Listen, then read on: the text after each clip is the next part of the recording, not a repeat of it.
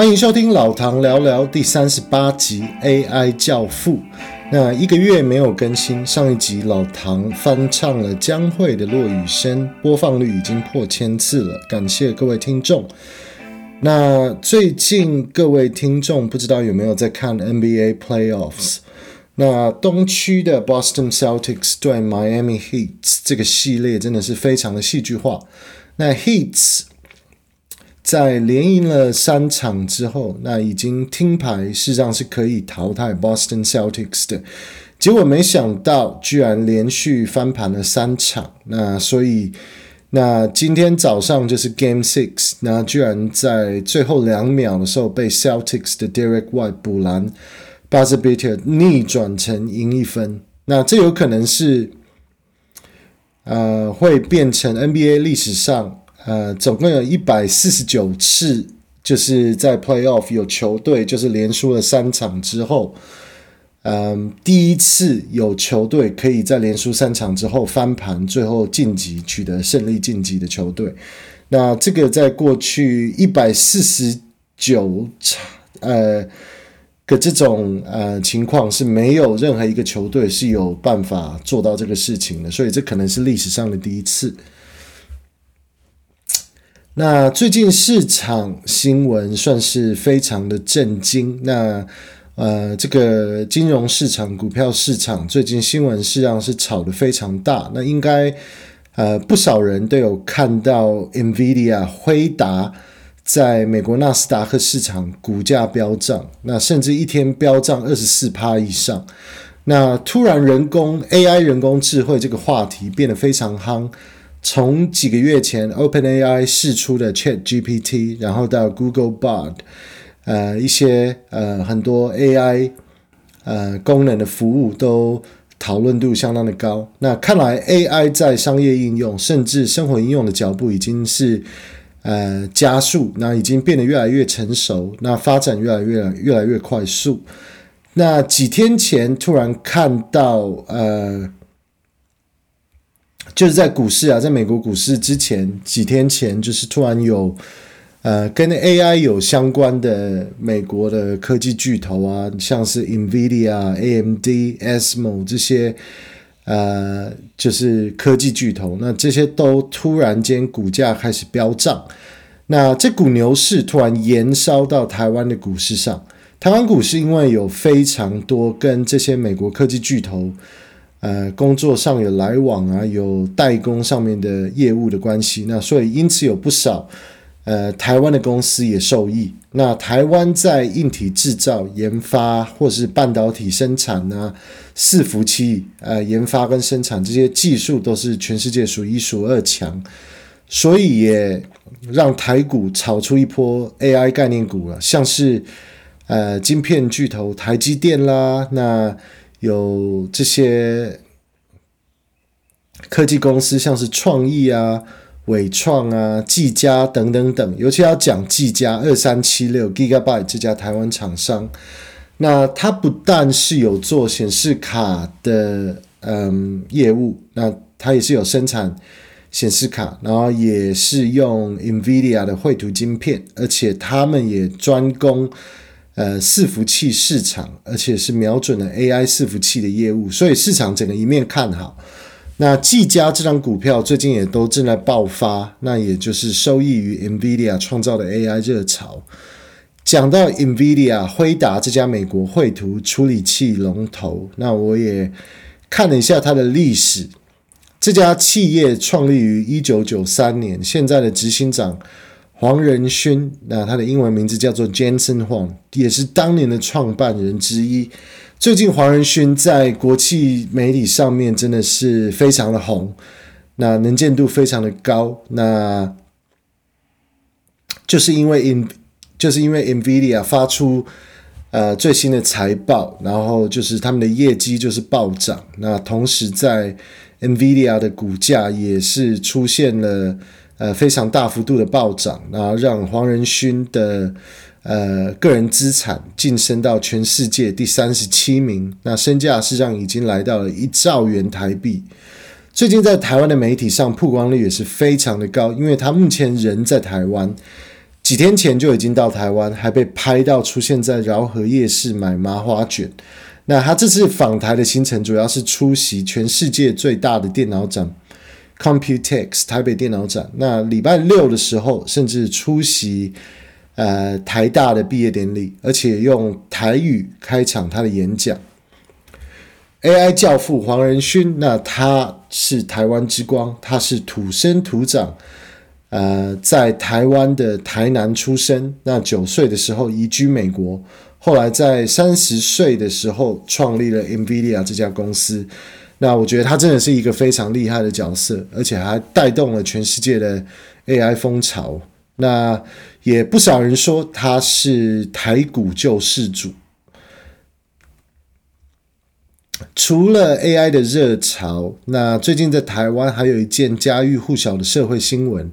就是在台中发生的五亿高中生坠楼案件。那这个案件事实上是非常的不寻常，也是非常的夸张，所以老唐最近都是一直有在关注这个新闻。那几乎每天都有新的发展。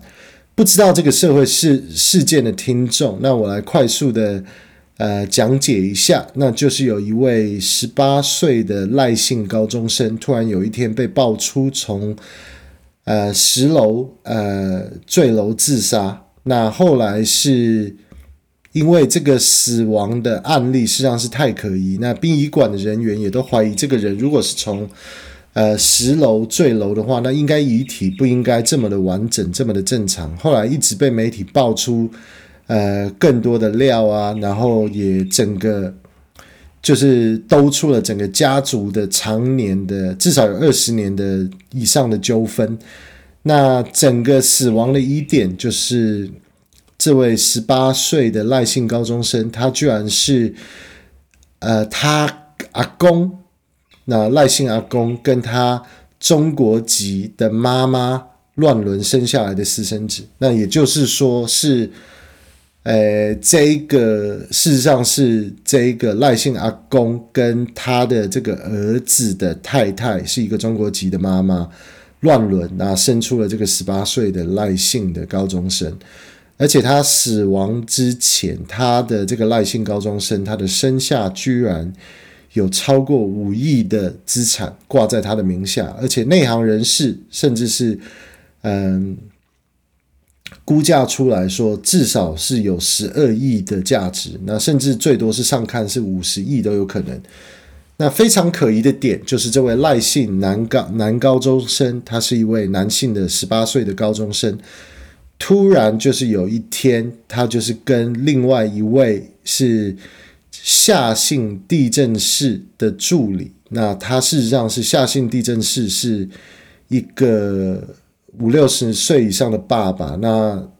他有一个儿子，就是他的助理，也是也是夏姓的。那他就是夏姓地震室的助理。那突然间，他就跟这个十八岁的赖姓高中生闪电注册结婚。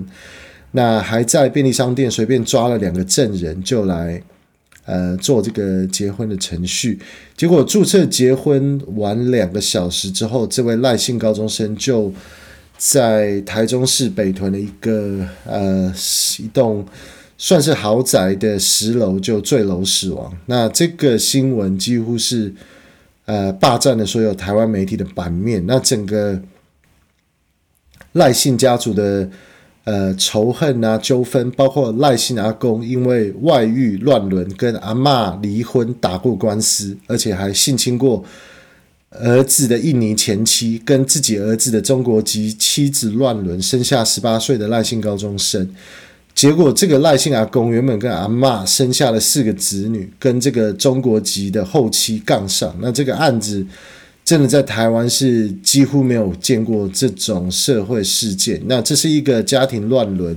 那还有牵扯到谋财害命的夸张事件。那这个赖姓阿公早期存下来的土地，现在市值。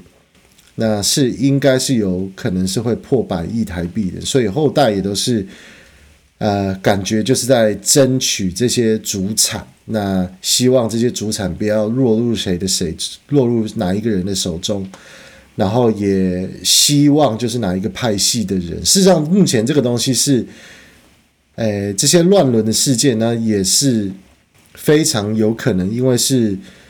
大家都知道这些资产这么多，价值这么多，所以就会就因此有这个乱伦，而且这个赖姓高中生真的到底是不是从十楼坠楼，还是被计划性的谋杀？那这个夏姓地震士的爸爸，还有当事者的儿子助理都有非常高的嫌疑，因为这个赖姓地政士。他的业务就是专门帮大户处理大量资产过户、那土地过户的上面的一些的问题，所以一切都非常可疑。那这个案子看起来是有一个，也可能不止一个幕后主谋，但是他们找了夏姓地政士父子共谋杀害了这个十八岁赖姓高中生，那可以继承这个呃非常庞大的一个资产，那可以。就是，但是到底是谁？目前是没有办法给一个明确的答案。但是就是这些人都是有这个夏姓地政士父子都是有呃非常大的嫌疑，而且他们幕后的呃主使者到底是谁？目前也都不知道。那是不是一个集团呢？那牵扯到的金额这么的庞大，到底真相是什么？那老唐也是非常的期待这个案子会。水落石出。不过老唐觉得有可能台中地检署甚至都已经被这个幕后的这个首脑可能都已经买通了，也说不定。因为这个金额这么庞大，大家分一分把这个案子盖住都不是不可能的事情。那同时，老唐最后一样推荐可以在澳洲办一个 Ubank 的 Spend and Save 账户。那从六月一号开始，最多可以拿到四点七五趴的活存活存利率，只要一个月增加两百块澳币的存款，就可以拿到四点七五趴的利息，最多可以用在二十五万块澳币现金的规模。那 Ubank 是澳洲银行，呃，NAB 旗下的副品牌，专攻虚拟银行的市场。尤其是最适合不喜欢实体银行、喜欢新潮数位化的理财方式，还有不想要被手续费坑的银行，Ubank 不但是房贷，还有活存都是非常有竞争力